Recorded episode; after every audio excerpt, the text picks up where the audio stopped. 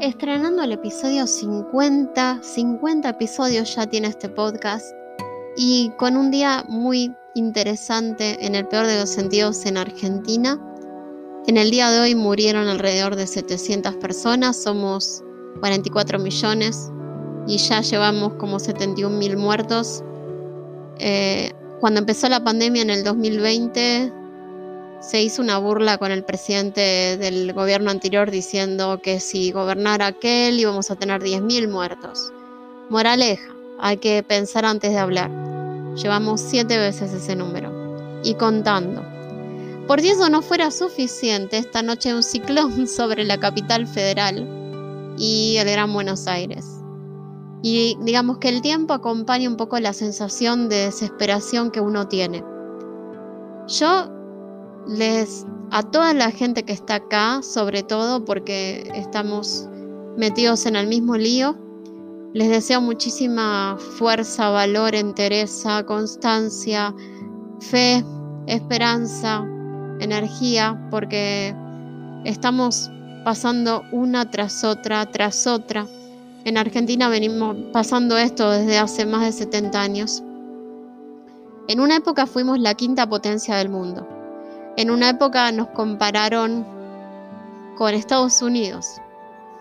Y da risa y lástima, ¿no? Porque más allá de que hay cosas que Estados Unidos tenga bien, otras mal, qué lejos que estamos. Eh, y justamente hoy quiero buscarles y leerles una poesía que nos hizo el gran poeta Rubén Darío, una oda a la Argentina porque él admiraba este país y creía que iba a convertirse en una tierra en una tierra llena de oportunidades, de sueños, de esperanzas, en una gran potencia.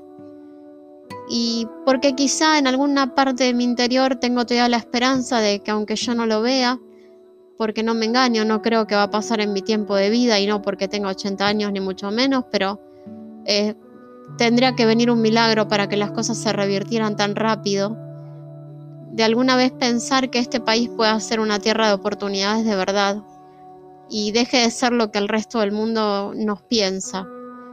Porque sí, tengo amigos de todas partes, de España, de Ecuador, de Brasil, de gente con la que he hablado de México, eh, de Estados Unidos, de Inglaterra. Y de nuestro país tienen una idea un poco o sea, ellos lo que no comprenden es como siendo una nación con tantas cosas, hacemos tanto desastre y estamos siempre hundidos en una inflación que nunca se detiene, cuando otros países limítrofes incluso pudieron parar este problema. Y nosotros todavía no. Así que bueno, para poner algo positivo, no quiero leerles este poema de Rubén Darío, que es a la Argentina, y espero les guste y espero que les haga recordar que incluso en la más oscura parte de la noche siempre existe el sol, que algún día va a volver a brillar.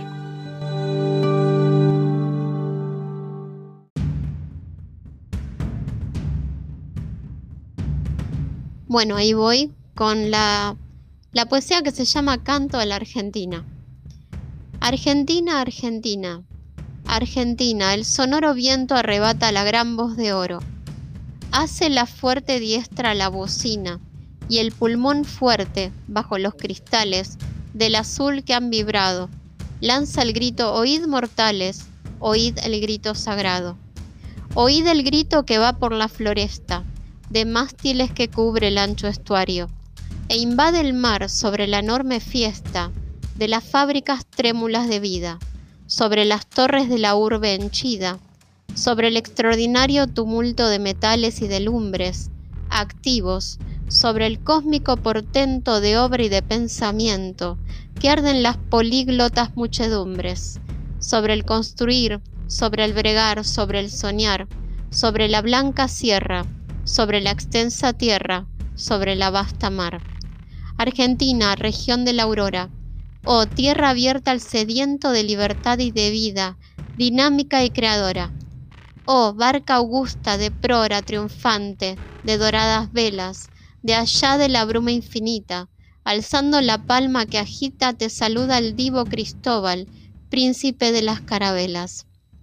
Te abriste como una granada, como una ubre te henchiste, como una espiga te erguiste a toda raza congojada, a toda humanidad triste, a los errabundos y parias que bajo nubes contrarias van en busca del buen trabajo, del buen comer, del buen dormir, del techo para descansar y ver a los niños reír, bajo el cual se sueña y bajo el cual se piensa morir. Éxodos, éxodos, rebaños de hombres, rebaños de gentes que teméis los días huraños, que tenéis sed sin hallar fuentes, y hambre sin el pan deseado, y amáis la labor que germina. Los éxodos os han salvado. Hay en la tierra una Argentina. He aquí la región del Dorado, He aquí el paraíso terrestre, he aquí la aventura esperada, he aquí el vellocino de oro, he aquí Canaán la preñada, la Atlántida resucitada, he aquí los campos del toro y del becerro simbólicos, he aquí el existir que en sueños miraron los melancólicos, los clamorosos, los dolientes, poetas visionarios, que en sus olimpos o calvarios amaron a todas las gentes. He aquí el gran Dios desconocido que todos los dioses abarca. Tiene su templo en el espacio, tiene su gaso filacio en la negra carne del mundo. Aquí está la mar que no amarga, aquí está el Sahara fecundo, aquí se confunde el tropel de los que al infinito tienden y se edifica la Babel en donde todos se comprenden.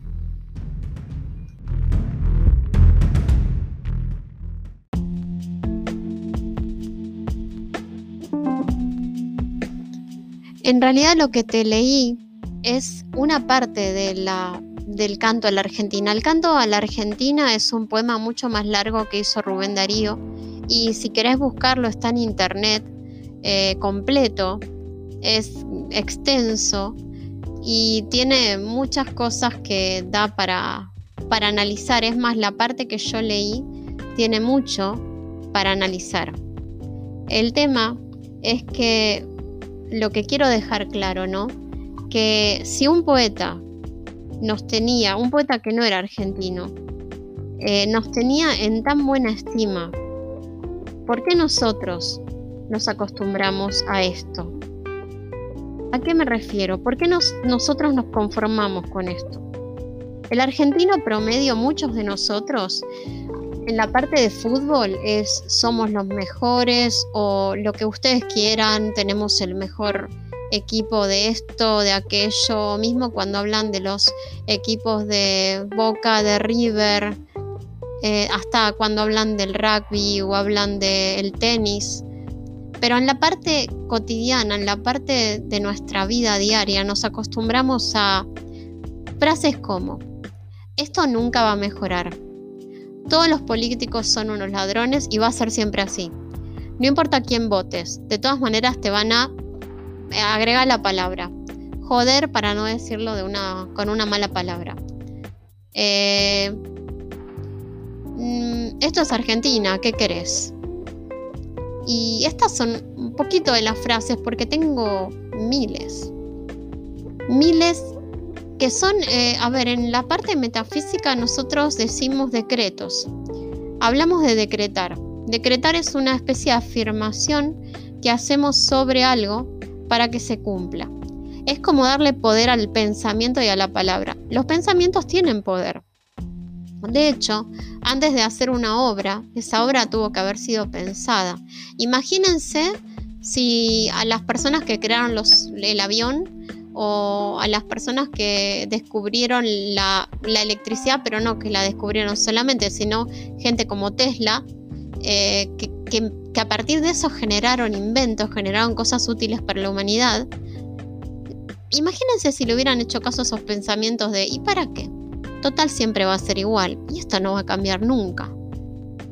En algún nivel no somos culpables de cómo está el país. Pensalo, más allá del político que si vos lo votaste o no lo votaste, más allá de todo eso, más allá de todo, en algún punto no somos culpables o por lo menos responsables, porque nos acostumbramos y porque nos, como nos hicimos a la idea que esto es así, va a ser así, y que nunca va a cambiar. Y cuando digo cambiar no estoy hablando por el partido que ustedes saben que se llama Juntos por el Cambio, ni tampoco estoy hablando en contra. Quiero decir, uso la palabra cambiar porque quiero usar una palabra que hable de cambio. Si, si quieren uso transformarnos. Como un gusano que antes de ser una mariposa tiene que pasar por una faceta de gusano y de larva antes de poder volar. Vos sabés que si a la larva de la mariposa, o sea, la larva, cuando se hace la, ese cacún, como decimos en inglés, que hace un capullo para que ella salga, de adentro están pasando todos estos procesos que lo van a transformar en una mariposa, al gusano. Si vos llegases a ayudar a la mariposa a salir, lo único que harías es hacer que salga un ser débil que no podría volar, porque parte del proceso permite que las alas sean fuertes. ¿Por qué no lo vemos así, no? Somos un país joven. Tenemos 200 años de historia. Tuvimos un montón de problemas en el camino a la nación. Tuvimos problemas de unitarios, federales. Tuvimos la constitución en 1853 aunque nuestra revolución de mayo fue en 1810. Fíjense la, la diferencia de tiempo, ¿no? ¿Cuántos años? Eh, ¿Por qué no creer en nosotros? En este país hubo gente maravillosa, como el doctor Favaloro, como Borges, como Sábato. No solo Maradona y Messi. Y no tengo nada en contra de que hablen de Maradona y Messi, pero me parece que nos quedamos siempre en los deportes. Busquen todas las personas que hicieron algo maravilloso y son de Argentina. ¿Por qué no podemos? Sí que se puede. Se puede cambiar la realidad, podemos cada uno de nosotros. Lo que sí podemos hacer es dar nuestro granito de arena para cambiar las cosas, para mejorar las cosas. ¿Por qué nos negamos a, a ser mejores? Si, Argentina es un gran lugar, es un lugar lleno de recursos, es un lugar hermoso, la gente acá es muy cálida. Yo te lo digo desde el lugar de alguien con discapacidad. Cuando tengo que, cuando tengo que subir un colectivo, siempre hay alguien que me está ayudando. Ni siquiera tengo que pedirlo, tengo que mirar. Y a veces ni mirando, no hace falta, la gente viene y te da una mano. Me han ayudado personas con traje de oficina, me han ayudado, me han ayudado personas con el caballo que están cartoneando. O sea, hay una gran solidaridad. El problema con la Argentina es que mucha gente se cansó y dejó de creer. Y es una gran. Es un, es un enorme obstáculo porque cuando dejas de creer, te rendís. cuando te rendís sos ese gusano que no quiere ser la mariposa porque piensa que igual luche como luche, nunca va a llegar a dejar de ser gusano. Me, quedo con esa idea. Estamos siendo todavía un gusano, un gusano muy metido en la larva, muy metido en la porquería, muy mal, lo reconozco, hay que reconocer, siempre digo, hay que reconocer dónde estamos para salir, estamos muy mal. Pero no perdamos la esperanza y no la dejemos solo en, la votación de, de, turno, del político de turno. Seamos nosotros los generadores de eso que estamos queriendo hacer. Muchas gracias por escucharme y pese a todo, pese a todos estos problemas que son tan enormes, que Dios te acompañe. Buena semana.